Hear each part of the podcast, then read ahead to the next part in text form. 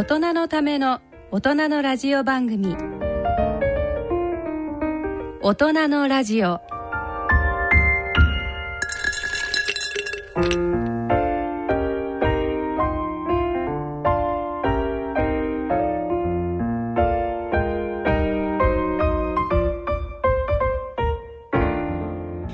ご機嫌いかがでしょうか？氷香です。ご機嫌いかがでしょうか？奈良正治です第4土曜日のこの時間は人間ドック学会理事長の奈良先生と予防医学をテーマにお送りしています。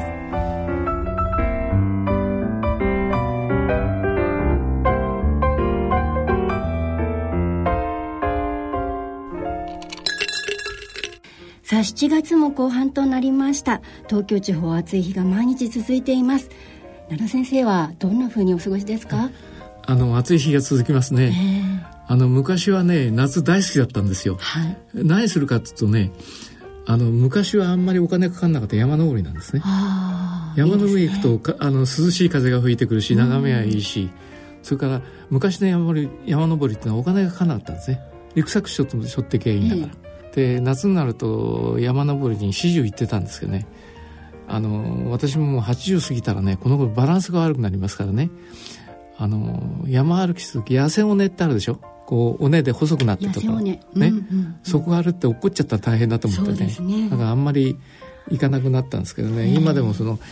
あの山行きたいなと思うことあるんですが、やっぱり80過ぎると危ないで迷惑かけていけないからね、今涼しいんです。から海はね私はどどっちかって言ったらトンカチなんですよ。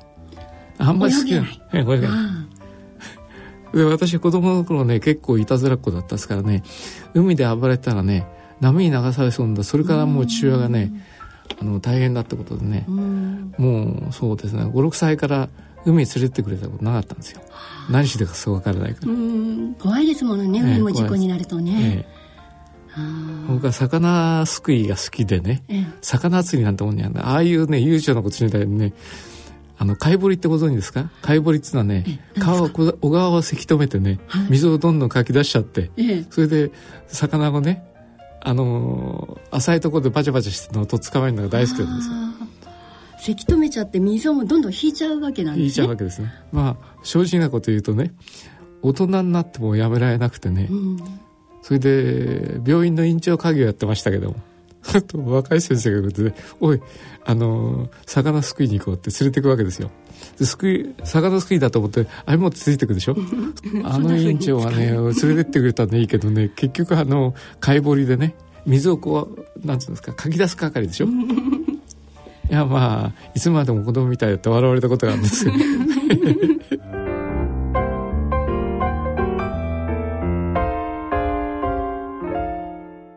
でも暑い日がずっと続くとやっぱりちょっとねこう健康にも気をつけなきゃなとかっていう気持ちにもなりますよね、うん、その頃はねポカレスエットとかゲータレードってあのスポーツ飲ではなかったんですね、はい、あのせいぜい塩を舐めて水飲むぐらいだったんですけどね、あのポカレスエットっていうのはあのスウェットっていうのは汗でしょ、はい、汗の成分があの入ってるっていうのは実はね血液の成分なんですあれ。血液のねその結晶のね結晶ってあの血球と結晶と分かれるんですけどあのつまり水気の部分にね入ってる塩分、あのナトリウムとかカリウムとかそういうものをねあのいい配合に作ったものがあのうんとポカリスエット、うん、このポカリスエットって実はねあの患者さんが具合悪くなったら点滴をやりますね、はい、あの成分なんですよ。だそれをその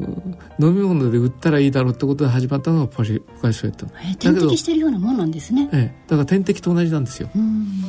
だからあれを私はねあの皆さんに夏が暑くなったらねポカリスエット持って歩いてね、あのそれ飲むといいよと。あの脱水したりなんかした時にあのポカリスエットを飲むのは病院で点滴されるのと同じだよと、うん、粉のもありますけれども粉のでもいいですか？粉はね非常に便利ですね、ええ、山に行く時にねポカリスエットの粉持っておくわけですよ、うん、で沢の水にポカリスエットを取りね。そんな正確にやる必要はないんです。あれポカリスエットのそのなんて粉っての大体ねあの1リッター用のやつなんですよ、うん、1リッターであろうと2リッターであろうと適当に埋めりゃいいんでね、うん。じゃあ濃度はそんなに気にしなくても、えー、まあ粉が混ざってればまずはいいっていうことなんですね。あのよくね僕はあのいろいろな方に話して笑われるんですけどねポカリスエットをねご飯とかおむすびにかけてね、ええ、それに水をジャブジャブして食べちゃう同じだよってことなんです ああ美味しいんですか？あまり美味しくないですね。まあでもポカリスエットおにぎりっていうのもちょっとやってみたい気もします。そうですねまあそういうやり方もあるかなと思うんです。すごい先生からこうレシピ提案がありましたね今日は。いやだからポカリスエットの粉っていうのはあれ本来1リットル用の粉なんですよ。あれ1リットルの水あの持って歩くとね、うん、1リットルってのは1キロでしょ、うん、あの2本持って 2, 2キロでしょ？あれ重いですからね。そうするとポカリスエットの粉は2袋持ってってね、うん、そこらで水道の水かなんかに混ぜて飲んじまえばいいんですよ、えー軽いですものね。ねああなるほど。あの夏になるとよくこう熱中症で運ばれている人なんか見ますけれどもね。ねいやね私も80過ぎましたからあの気が付くんですけどね。はい、割に暑さにあのうちの中で暑いの気が付かないわけですよ。だよくテレビなんかであの今日は暑かったと、うん、何人の人が熱中症になったと中には死んじゃった人がいると、うん、そういう話聞いてるとねご高齢の方がね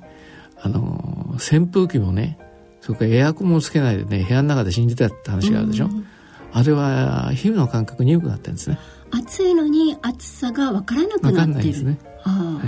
い、そういうことなんですね。あるんです、ね、結構こうお年寄り夏を超えるのがすごく大変っていうのは聞いたことありますけれども、うんね、あ暑さを感じるのをこう皮膚では感じなくってでも実際には暑さにはそのおつむも感じたくなるわけですよ、うんそういうことですか、えー、あのおつもくたびれてきますからね、えー、でこれあのちょっと暑いからね、あのそれこそそのスポーツ飲料でも飲んだ方がいいんじゃないかと我々だってまだ思うわけでしょ、はい、でもお年寄りの人はねもうそういうおつむのコンピューターが少し故障してくるとねあのそういうことまで気が付かないんで。体は弱っているのに、ね、頭の方では分かってなくって、ね、暑さにやられてる、だんだん私もそれ近くなってくるから、まああの気をつけてはいるんですけどね。おじいちゃまおばあちゃまね。そうですね。うん、大変ですね。それから去年ねある獣医の先生から教わったんですけどね、はい、犬は君ねあの熱中症になったんだよと。ワンちゃんも。ワンちゃんが。うん、でどうしてって聞いたらね。あの綺麗なドレスを着せる方がいらっしゃるんですよ。可愛いですけれど。犬って大体ね、あの北方で発育したものでしょ？元は狼でしょ？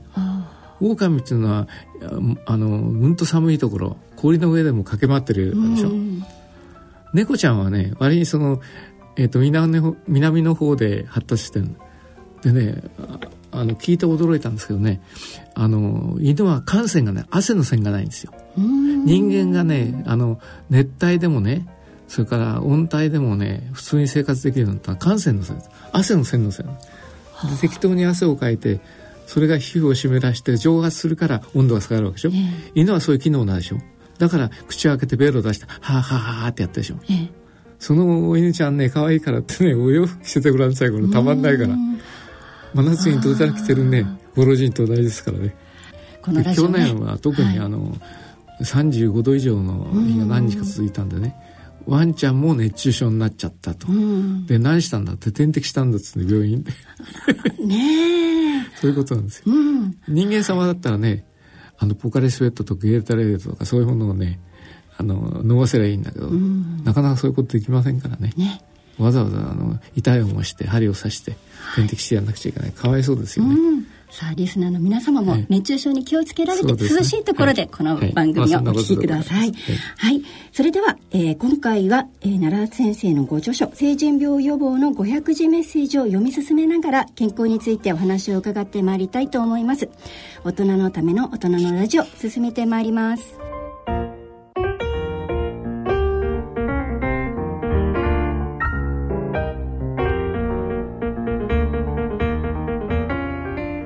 大人のための大人のラジオ。この番組は野村証券ほか各社の提供でお送りします。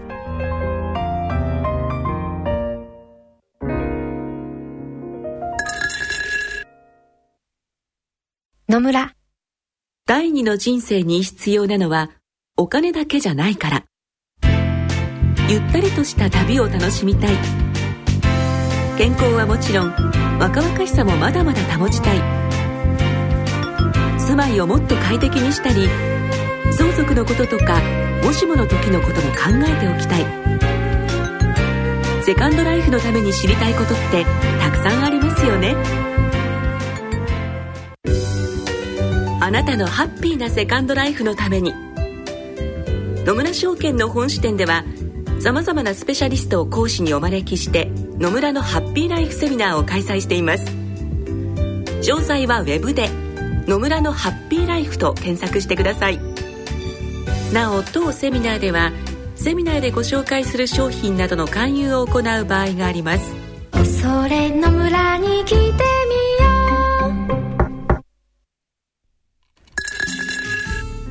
う。大人のための大人のラジオ健康医学のコーナーです。健康医学のコーナーです。奈良先生がお書きになられたご著書成人病予防500字メッセージを読み進めながら進めてまいりたいと思います。それでは成人病予防500字メッセージこちらをお聞きください。低血圧は心配無用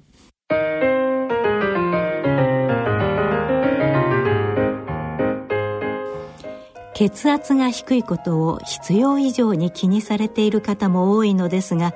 体に特別の変化がない限りあまり心配するには及びません。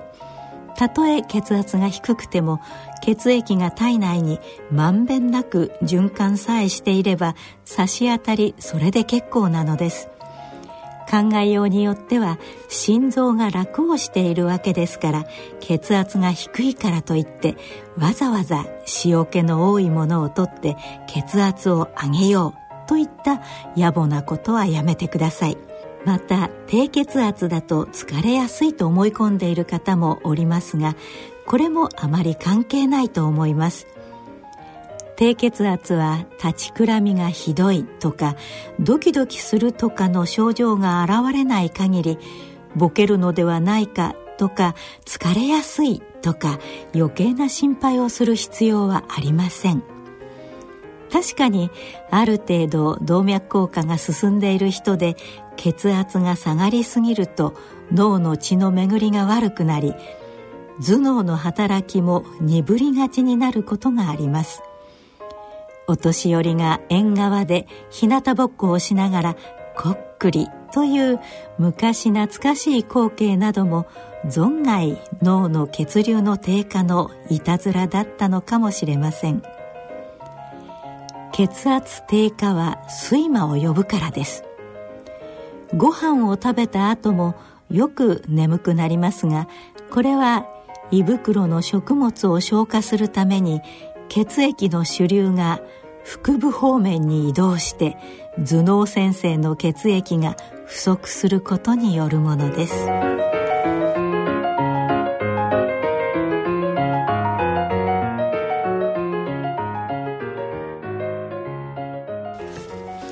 奈良先生これそもそもの確認なんですけれども、はい、血圧が低い低血圧っていうのは、はい、血液を体内に送るこうポンプの圧が低いって考えればいいんですか、はいで、この低血圧はそんなに心配しなくてもいい？はい。あの、もちろん低血圧で心配しなくちゃない人もあるんですよ。ええ、だけど、普段から血圧がね、あの低くてもちゃんと頭に血が巡ってる人はね、はい、大変結構なんでね。え、あの、血圧が、つまり、あの、脳に血液を送るポンプがね、あんまり力出さなくてもちゃんと血液が巡ってんなら、こんな結構なことないんです。だから、あの、血圧が低いからっつってね、慌ててあげてみたり、それから先ほどあの読まれたようにあのしょっぱいものをいっぱい食べてねあげようなんてのはそれは間違いで、うん、あの皆さんちょっと考えていただきたいんだけどあの人間は座ってるか立ってるかどっちかですね。寝てるのはむしろ少ないですよね。そうですね。そうすると心臓っていうのはあの頭より下にありますから、はいはい。え。うん、頭の方に血液を送るのにあの一生懸命努力してポンプがあ脳に血液を送ってんだ。だからあの頭しっかりしてるわけですね。ところがもしあの本当にねその頭に血液いかなくなっちゃうとそれこそそのおかしなことが起こるわけですよ。うんそれでよくあの血圧がね、普段100しかないなんてね、ご心配なさってる方もいらっしゃいますけど、100でもね、頭がちゃんと働いてるのは結構じゃないですかと。上げることはありませんよと。私はね、なんか心配したなんかすると、あっという間に血圧が150から200ぐらいになっちゃうんだと。そういうことそういうこと考えてみればね、あなたとてもいいんだから。省エネってことですね。そうなんですよ。省エネで、それでも今度はどんどんどんどんその体が大きくなってくる。はい、大きくなってくる、血管が長くなってくるとね、えー、やっぱり脳みそに、脳みそとか脳に血液を送るのにね、うん、ポンプの圧力を増さなくちゃいけませんよね。うん、そうすると、あの、心臓無理するわけですよ。で、いろいろ心臓に故障が起こることがありますから、あの、血圧100ぐらいでもね、あの、普通に血液が巡って、で、うん、考えたりなんか行動するのに、あの、故障がなければね、うん、無理に上げることはない。うん、あの、前にもお話したことありますけども、吉田茂首相が、マッカーサー元帥と会ってくると、いつも血圧が300以上あったって話をね、あの、竹見医師会長から聞いたことは、竹見太郎から。緊張してドキドキドキドキ。ね、ええ。で、君ね、あの、吉田茂そういうふうに頑張ってくれたから今の日本があるんだよと。だから感謝しなくちゃいけないよ。うん、で、竹見太郎も、あの、自分のおじさんであるね、あの、吉田茂は高血圧の患者だと思ってたって言うんですよ。ええ、ところが、あの、バカ野郎っつってあの水を あのぶっかけてね、バカ野郎解散して大石引っ込んじゃったでしょ。だからただの150になっちゃった。途端にね、ボケてきたっつうんですよ。そうなんですか？だから、吉田茂はやっぱり200ぐらいの血圧でバランスが取れてたんでしょうね。うん、それを、あの、ストレスがなくなって下がっちゃったら、あんまりね、頭にその血液を集める必要がなくなったんでしょうね。国のことを一心だって考えてる。そういうことがなくなったらね、だんだんだんだんだん、あの、ポケが進んじゃったって話。あ高い、ね、血圧で安定してる人もいるわけなんですね。そうですね。私もね、あの、今から20年ぐらいはね、大きな病院の院長やった。そうするとね、いろいろ難しいことがあるんですよ。そうすると、簡単に血圧が200ぐらいになっちゃうんですよ。でも、うん、まずその後、20年ぐらい生きてますからね。でまあ確かにだいぶポケてまいりましたけども、まあ一応普段の生活はできるようになってますけど。それからあのご飯を食べると眠くなんですよね本当に。ねこれ不思議でした。ええ、いやそれはもう胃袋の方にね血液の主流が移動するわけですよ。頭の方はあのお留守になってくるでしょ？だから寝ちゃう。そっか頭にいってた血圧が今度はあ血流が今度は移動移動していっちゃうわけです、そちらの方にみんな集中して。血液がね全部の臓器を一様にね、あのなんか働かせるようなそれだけの量ないんですよ。節約してあるわけですよ。あらあら。だから、ね、あの、いろいろね、あの筋肉を使ってる時はそっちに流れてるし、それから内臓を使う時はそっちに流れるし。それから、ベン・ジョンソンって100メーターの、あの、なんつうんですか、あの、有名なランナーがいましたね。あれね、ええ、あの、無線で測る方法があるんですけどね。そうすると大体ね、100メーターで、そこそ10、あの、10秒切るような、あの、血圧300ミリなんですって。でも、すぐ下がるんですよ、元に。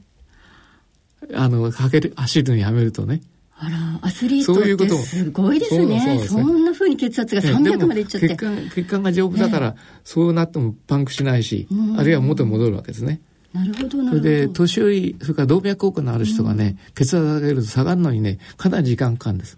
でも若い方、まあ、あなたみたいな方がね、血圧上げてもね、すぐ元に戻るんですよ。だからそこがね、あの、年を取った人、まあ、年を取ると動脈硬化になるわけですね。あの、血管の老化っていうのは動脈硬化だと思う。だ血管が弾力性がなくなってきて硬くなるのを動脈硬化でしょ？はい。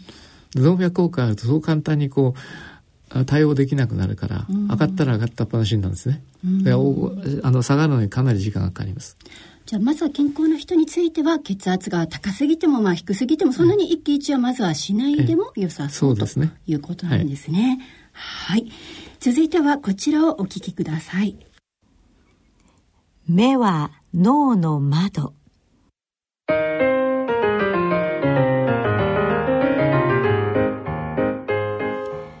お年寄りと言わず中年になったら時々眼底つまり瞳の奥の検査をする必要があります私たち医者が眼底を覗きますとその人の体に関するいろいろなことがわかります。私の恩師で慶應義塾大学医学部名誉教授であった故相沢豊造先生は常々眼底は脳の窓だと語っておられましたが極めて眼畜に富む名言と申せましょう。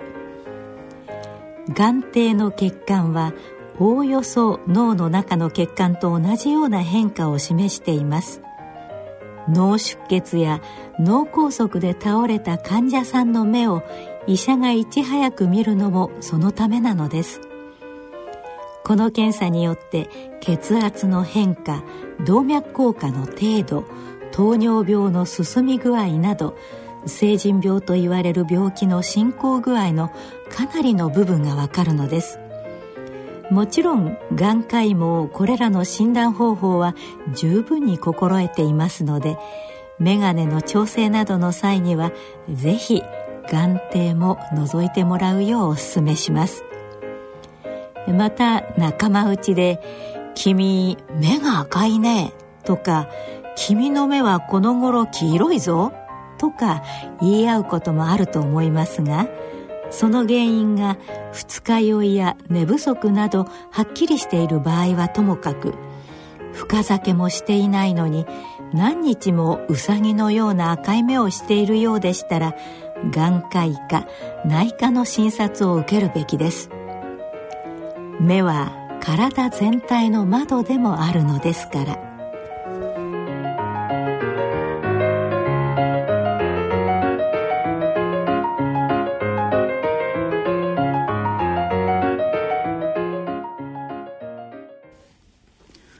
目が心の窓ならぬ脳の窓でもあるんですね。はいはいはい、へえ、眼底の血管と脳の血管って同じような変化してるんですか？ほとんど同じなんですね。それで、あの、ご存知の、ね、目っつうのは、脳から、あの、出てきてるね、脳の神経と、こう、むさ、あの、つながりがあるわけですよ。それでね、眼底は脳の窓だっつうんだけど、ね、あの、覗き窓なんですね。外を見る窓じゃなくて、覗き窓なんですよ。だから、あの、神経内科医も眼科医も、何かというと、眼底鏡ってんで、あの、目を覗きますけど、そうするとね、大体脳の血管の状態がわかるわけです。まあ、全部見えるわけじゃないですけどね。それでこれはこの人のはね、どうも血管がだいぶ傷んでるよと、うん、動脈硬化でくねくね曲がってきてるよと、うん、それから細くなったり太くなったりしてるよと。それから一部ね漏れてるとこがあるよと。そういうことがわかるわけですね。そんなことまで、えそういうものがわかるんですであの眼底出血がありますね。あれはあの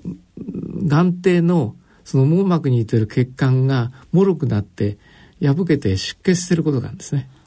それはもうほっとくとえらいことになりますから、ええ、でもあの眼科の先生がねちゃんとあのメンテナンスしてくれれば別になんてことはありませんけども。まあいろいろそのあの目はあのいろいろあの大事なね機能と特に人間は目があるからねあの普通に生活できてるわけでしょ。目が不自由な大変困りますよね。そうですね。だから目は大事にしなくちゃいけない。それからあの目が赤いねとか黄色いねってのは赤い方はまだいいんですけどね。あの黄色くなったらねこれは大変なんですよ。どういうことなんですか？肝臓が悪くなってることがあるんです。あまああの東洋人の我々はね、うん、あの西洋人の方から白人の方が比べるとねあの白目がね、うん、あのやや黄色みがあるんですよ。あの黒人の方はもっとねあのブラウンみたいに見える人もありますよね。であの目が黄色くなってるっていうのはねあの横断といって肝臓が悪いことはとても多いんですね。横断っていうのは目を見てね黄色くなってるのを横断っていうわけですよ。あるいは皮膚が黄色くなってるのを横断っていうんですけどね、えー、一番わかりやすいのは白目っていうのは白いもんでしょ、はい、それが黄色くなってると。でもねあのー白人の方と比べると日本人の目玉っていうのはねやや黄色みがかってるんです、うん、だけどあの、えーと、白人の方とそれから東洋人の方と黒人の方とね目の白目の具合が白目って白目ですね、はい、白目のねあの色調がやや違うんです、うん、もともとの色の違いこそあれ、ええ、まあ、黄色くなってたらちょっと肝臓を怪しむ、ということなんですね。はい。へこの眼科の先生も心得てらっしゃる診断方法っていうのは心強いですね。これお得な情報だと思いました。はい。はい、だからその、なんつうんですかね、あの、目はね、脳とか体の覗き窓なんですよ。外を見るね、景色を見るもももちろんそうなんですけども、あの、医者の側から見るとね、目、目を通してね、脳の結果を覗くわけです。だから、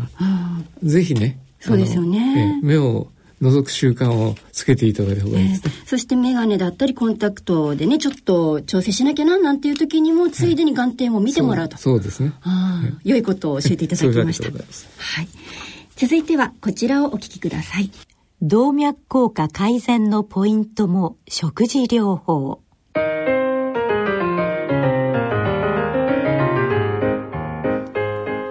動脈硬化は従来その傾聴は別として年齢とともに進行するもので避けることのできない症状のように思われてきました。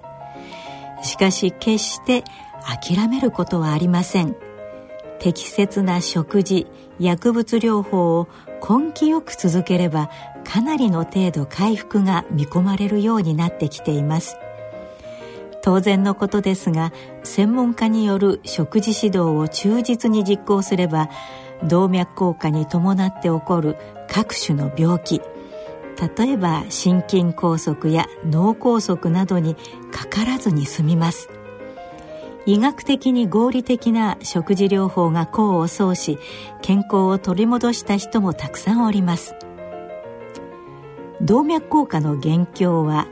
血液中のコレステロールや中性脂肪が増えすぎる高脂血症です。この高脂血症でも一番問題なのはカロリーの摂りすぎです。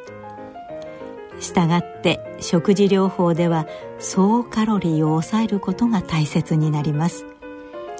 しかし私たちが生活していくためには一定量のカロリーが必要なことは改めて強調するまでもありません。私たちには体重 1kg あたり1日25から30キロカロリーのエネルギーが必要なのです。極端にカロリーを抑えすぎるのも危険です。そこで取るべきカロリーは取りその枠内で脂肪と糖質の摂取をできるだけ制限した方が良いとする考えが一般的になってきました。またアルコールもほどほどに。ビール1本飲んでご飯2膳食べればご飯3膳分です。これではたまるのは脂肪ばかりです。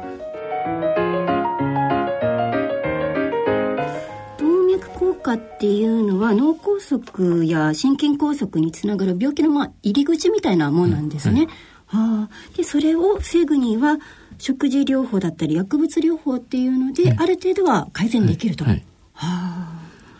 あのね、動脈硬化は血管の年齢変化だと思えばいいんですけどね。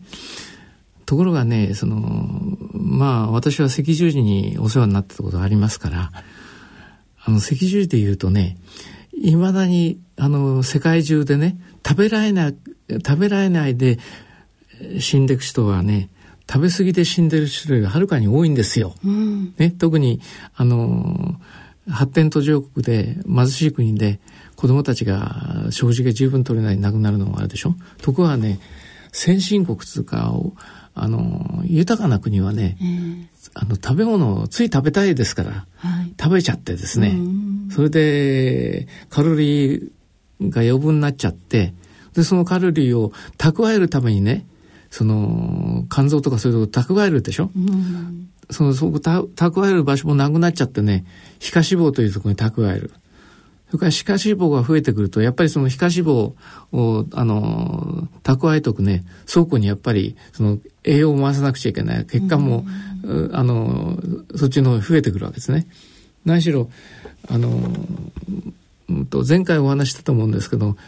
コレステロールっていうのはね、非常に大事なものなんです。で、コレステロールでね、とてもいいコレステロールと、それからなかなか吸収されにくいコレステロール。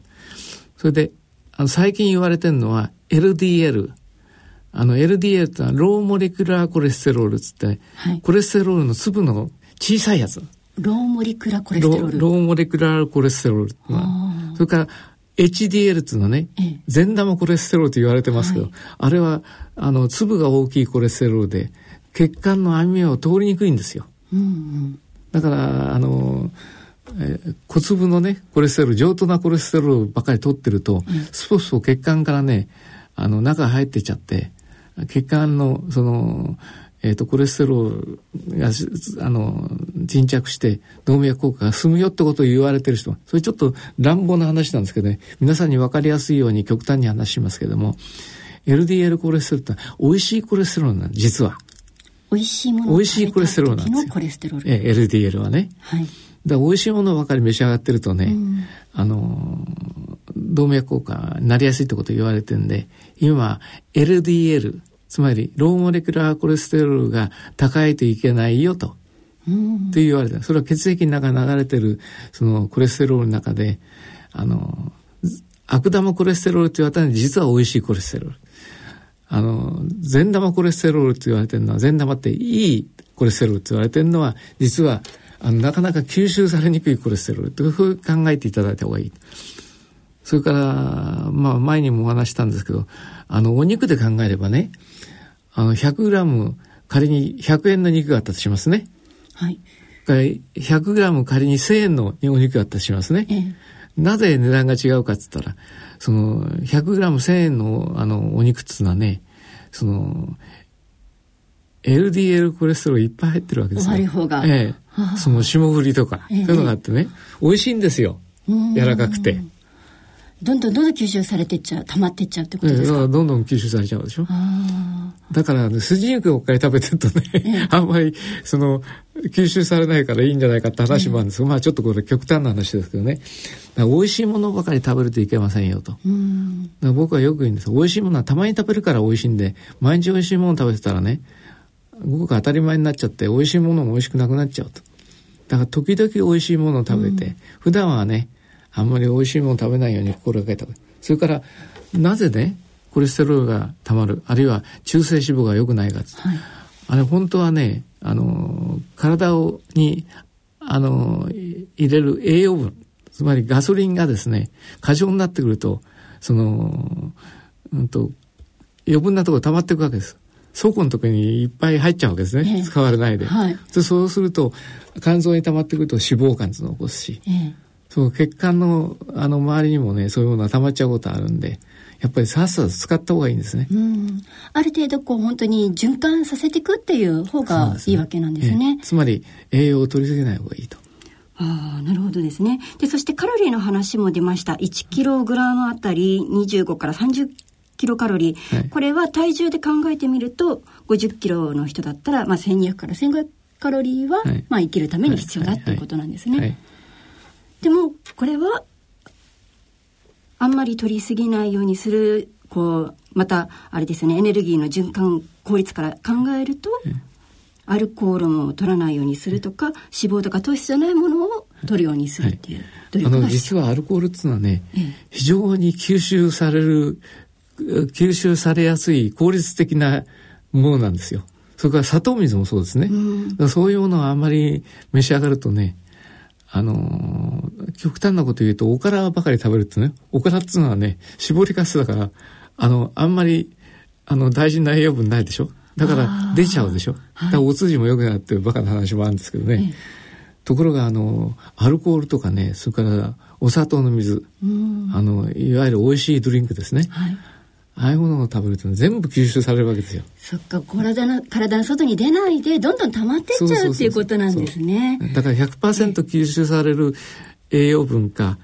あの、本当にね、50%も吸収されない栄養分かってこと。つまり、あの、おからとか、それから植物、なんか葉っぱとかね、根っことかっていうのはそんなに吸収されませんから、そういうものを食べてる割には、あの、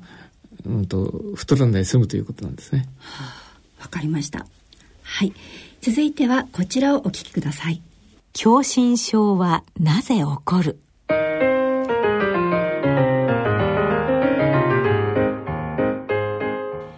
ご自分の脈拍を必要以上に気にしている人は結構いるようです先生脈が90になりました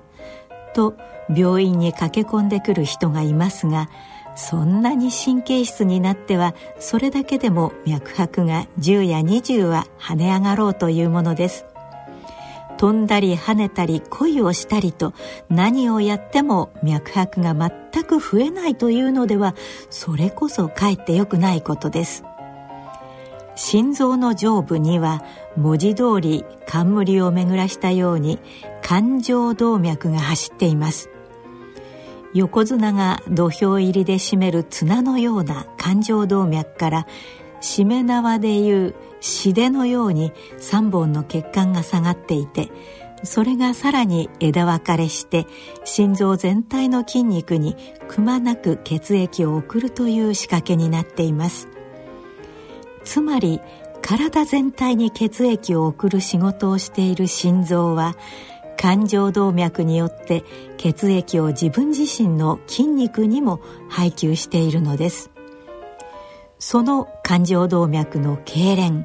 もしくは何らかの原因で一時的に血液が心臓に行かなくなった状態が狭心症で締め付けられるような胸の痛みが生じます。狭心と書くものですから心臓そのものが狭くなるものと考えがちですが実は心臓に血液を送る血管が狭くなる症状を言います。狭心症の場合は割合に早くほぼ正常な状態に戻りますから慌てることはありません。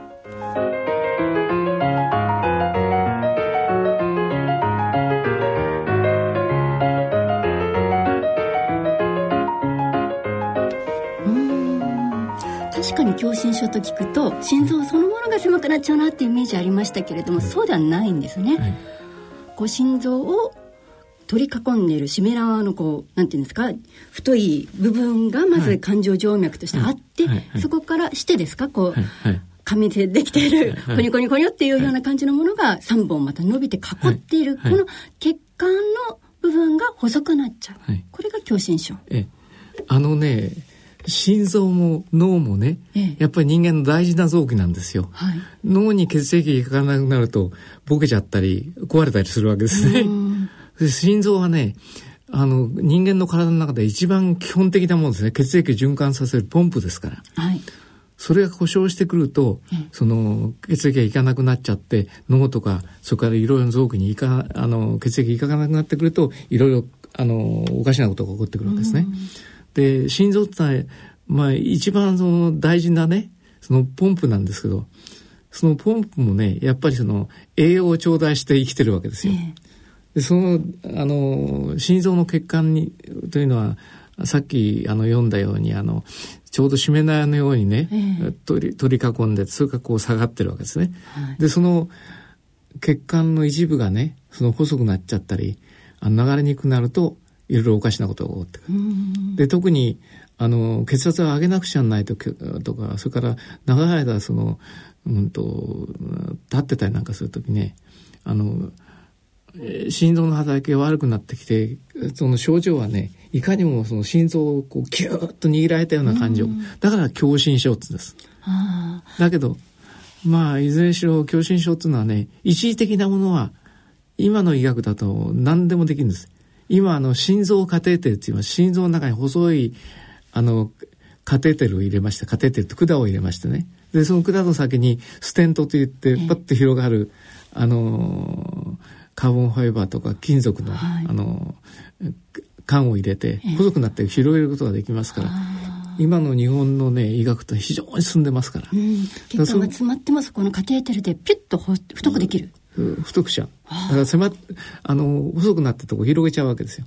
さらにあの、日本人は非常にあの、手先が器用ですから、心臓手術なんか、あの、外国の人と比べるとはるかに上手だと言われてるんですね。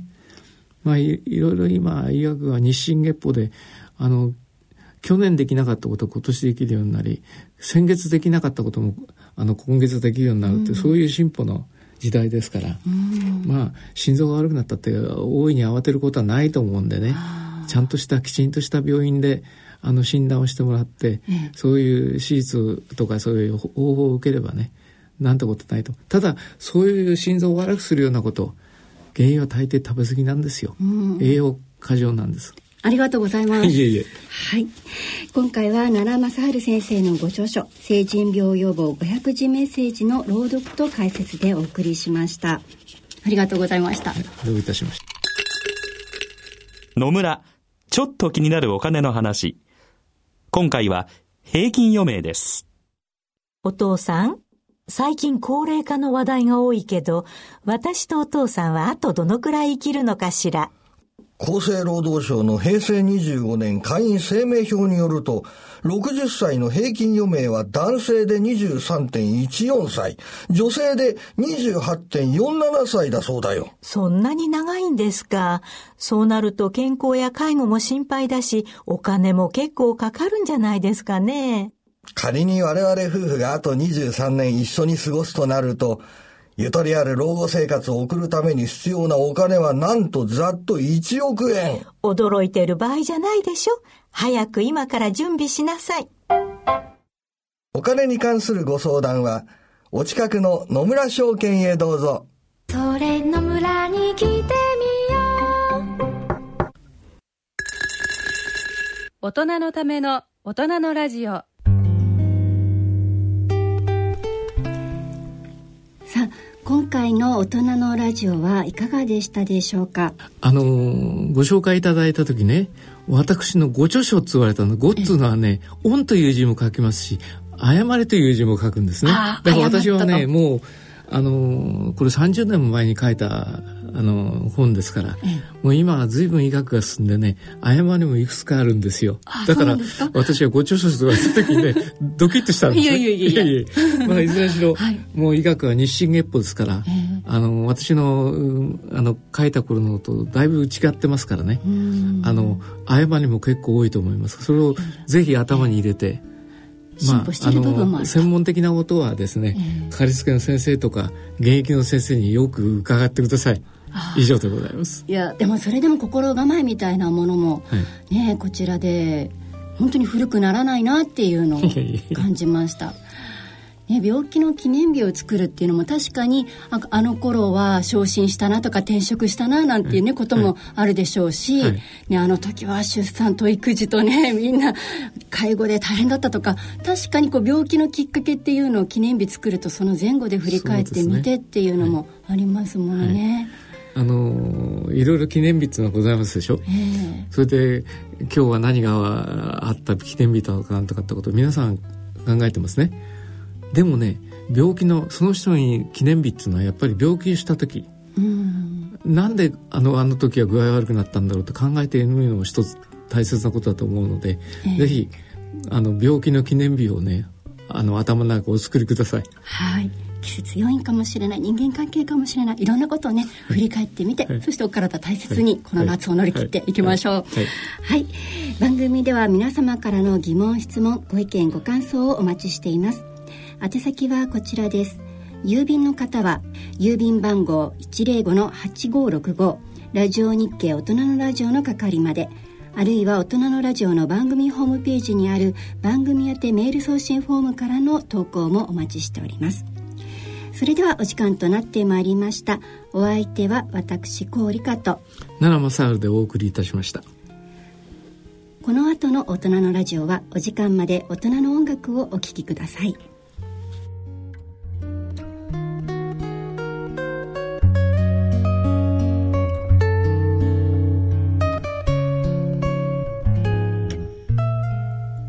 大人のための大人のラジオこの番組は野村証券